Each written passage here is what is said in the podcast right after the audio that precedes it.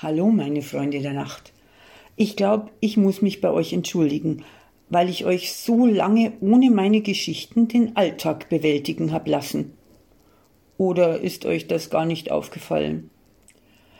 Der ursprüngliche Antrieb für diesen Podcast war ja, mir einiges von der Seele zu reden und euch ein bisschen beim sich selbst wiedererkennen zum Lachen zu bringen. Also euch und mir etwas Gutes tun hat ja auch bis jetzt ganz gut funktioniert. Da habe ich mir gedacht, mach das doch zu deinem Beruf und verdien auch noch Geld damit.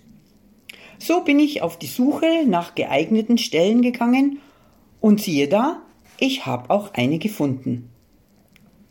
In der Stellenbeschreibung, natürlich auf Englisch, weil wir sind ja ein deutsches Start-up, Managing Office Life, also die anderen managen setting standards for our office operation.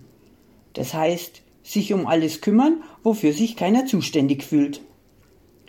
Knowing what your colleagues need. Nein, bleib bloß sitzen, ich bring dir das schon. Ensuring everyone is safe and sound. Dafür bin ich mit 35 Jahren Muttererfahrung prädestiniert.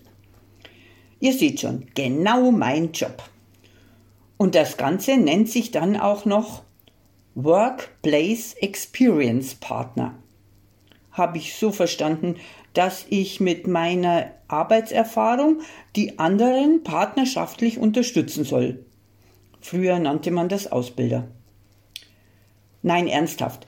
Die suchen eine MFA. Mädchen für alles mit Gluckenambitionen. Habe ich mich doch gleich beworben.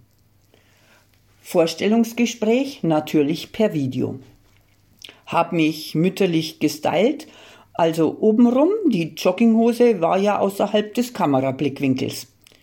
Mir gegenüber im Bildschirm ganz professionell ein Mann im Alter meines Sohnes in grauem Sweatshirt.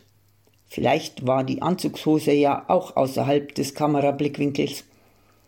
Hat mich gleich mit Vornamen angesprochen nicht um Erlaubnis gefragt, sondern das als innovative, gleichmachende, also nicht diskriminierende Grundvoraussetzung einer partnerschaftlichen Zusammenarbeit gefordert. Weil wir haben ja auch nicht deutsch-muttersprachliche Kollegen und im Englischen gibt es ja kein Sie. Dass im Englischen you nicht gleich you ist, wird hier im Bestreben, alle und alles gleich zu machen, ignoriert.